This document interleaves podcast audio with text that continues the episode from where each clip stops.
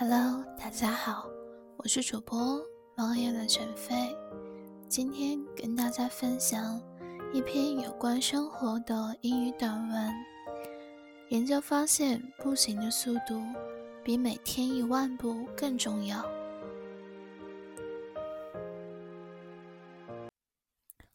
How fast you work is more important than doing ten thousand daily steps. Working as many as 10,000 steps every day is associated with a lower risk of dementia, heart disease, cancer, and death. Researchers from the University of Sydney looked at data from 78 430 UK adults aged 40 to 70 comparing step counts, average speed, and health outcomes over about seven years of follow up. They found that for every 2,000 steps participants took per day, on average, their risk of early death was 8 to 11% lower up to 10,000 steps a day, but working just 3,800 steps a day had benefits. Specifically for brain health, reducing the risk of dementia by 25%. According to data, people who worked about 9,800 steps per day had a 50% lower risk of dementia.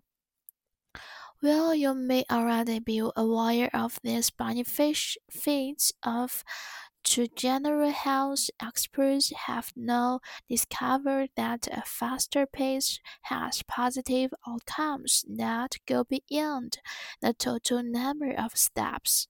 The optimal speed for a 30 minutes work was about 112 steps per minute, slightly faster than what previous researchers has identified as a healthy brisk working speed of 2.7 miles an hour or 100 steps per minute. Participants got more benefits in fewer steps if they were purposeful with their walking and did it with the intention of exercising rather than simply moving from room to room during their day.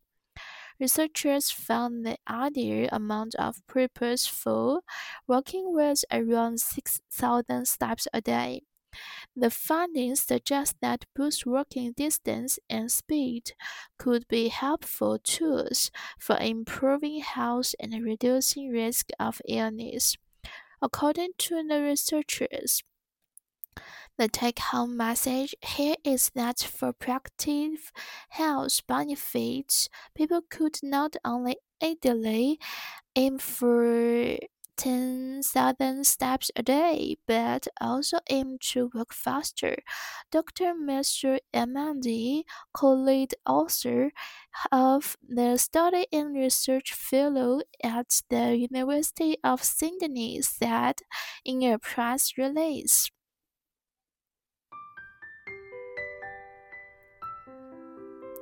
每天步行一万多步，可以有效降低痴呆、心脏病、癌症和死亡的风险。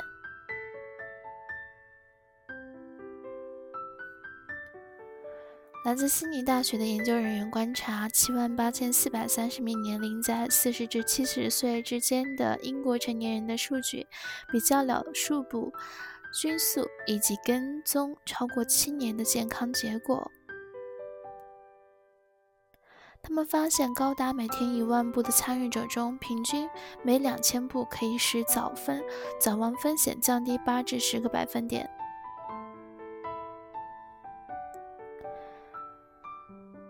但是，每天走三千八百步的人有好处，特别是对大脑健康，据说降低了百分之二十五的痴呆风险；每天走九千八百步的人降低了百分之五十的痴呆风险。尽管你已经认识到全身健康这些益处，专家现在发现，快一点的步速比起总步数更有积极效果。三十分钟步行的最理想速度是每分钟一百一十二步，稍微快于以前研究认为的快速步行二点七英里一小时，或者一百分每一百步每分钟的健康速度。如果参与者的目的是走路，而且带着锻炼的意图这样做，而非每天简单从一间屋子走去另一间屋子，那么他会因较少的步数获益良多。研究人员发现，有意步行的理想数量大约每天六千步。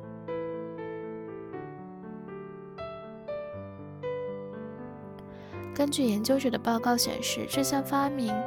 表明，走路的步调和速度都是改善健康状况和减少生病的风险的有效工具。